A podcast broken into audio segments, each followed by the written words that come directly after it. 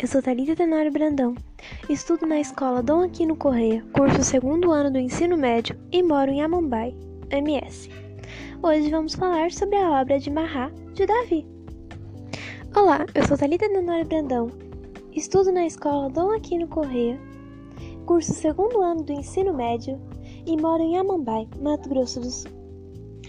Vamos falar um pouco sobre a obra de Mahá, de Davi. Mas antes de entrar na obra em si, vamos conhecer seu autor e sua história. Davi passou um tempo em Roma aperfeiçoando suas técnicas de pintura. Ele era um pintor neoclássico e buscava a retomada dos ideais clássicos.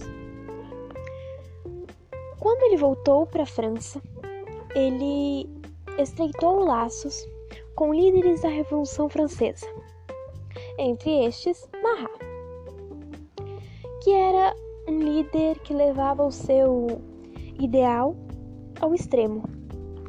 Foi responsável pela morte de inúmeras pessoas, por suas denúncias, que algumas vezes eram infundadas e sem provas, e assim ele adquiriu muitos inimigos.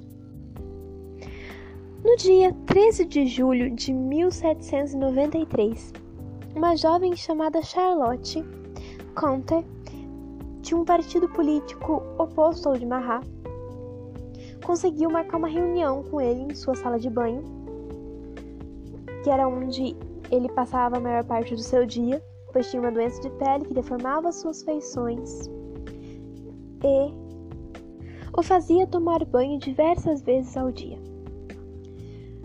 Ela conseguiu essa reunião com um pretexto de entregar uma lista com nomes dos traidores da revolução. Mas em certo ponto da reunião, ela o esfaqueou até a morte. Para ela, se ele morresse, as mortes com suas denúncias cessariam. Três dias após o crime, ela foi levada à guilhotina.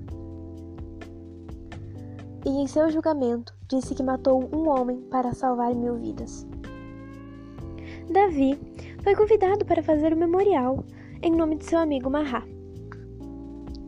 Ele fez essa obra visando causar empatia no público, com a simplicidade, o minimalismo de cada etapa do, do quadro. Não há uma grande dramaticidade no crime, mas sim o sentimento de perda causado em seus observadores. Maha, é representado na obra como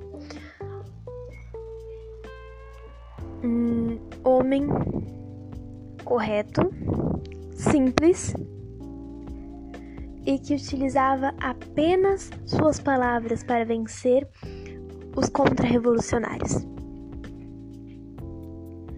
Na época, isso se tornou o grande ideal revolucionário, o grande motivo de orgulho da revolução. Mas com o passar do tempo e com a vinda à tona de tudo que Mahat fez com pessoas que foram injustiçadas, o quadro se tornou meio que vergonhoso para o partido e foi devolvido a Davi. Hoje em dia ele está em um museu em Bruxelas, onde é uma das obras de Davi muito conservadas e mais importantes. A expressividade da obra causa impacto no observador. E a história dela também pode ser utilizada como documento pois ele representa a cena do que está acontecendo. Por hoje é só.